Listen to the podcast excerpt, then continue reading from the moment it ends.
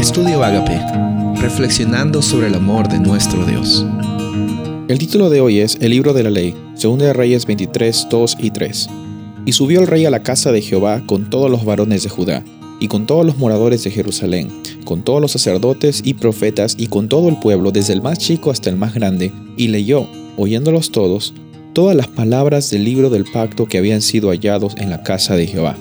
Y poniéndose el rey en pie junto a la columna, hizo un pacto delante de Jehová, de que irían en pos de Jehová y guardarían sus mandamientos, sus testimonios, sus estatutos, con todo el corazón y con toda el alma, y que cumplirían las palabras del pacto que estaban escritas en aquel libro.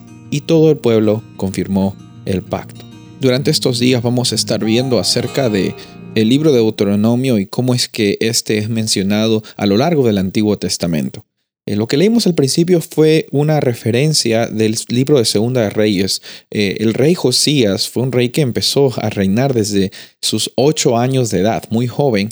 Lo hizo por 31 años y dice la Biblia que en aquellos tiempos eh, la casa de Dios estaba un poco, un poco descuidada, el, el lugar donde se adoraba a Dios. Y Josías tuvo el propósito de, mejorar el lugar y, en ese proceso de renovaciones, de, de limpiar, de de, reunir ofrendas para, para este lugar de adoración, eh, un sacerdote encuentra el, libro de la ley, que muchas personas eh, reconocen a esta palabra como el libro que nosotros eh, conocemos actualmente como Deuteronomio. Entonces ellos encontraron el libro de Deuteronomio, la, la historia en el capítulo 22. Te sugiero que la leas capítulo 22 de Segunda de Reyes, eh, nos dice que Josías se emocionó, el, sumo sacerdote se emocionó, eh, se dieron cuenta que realmente estas palabras de Deuteronomio eran tremendas, cómo es que Dios ofrece este pacto con los israelitas y cómo es que ellos quizás no estaban andando en caminos que les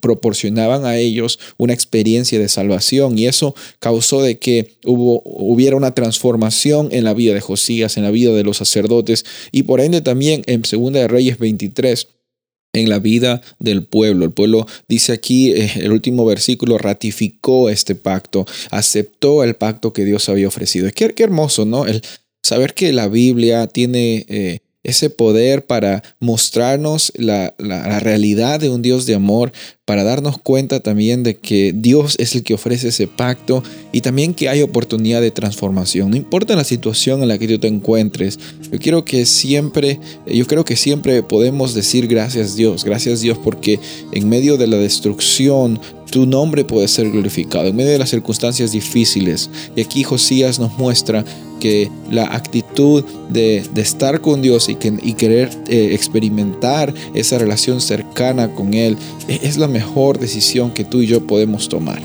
Soy el pastor Rubén Casabona y deseo que tengas un día bendecido.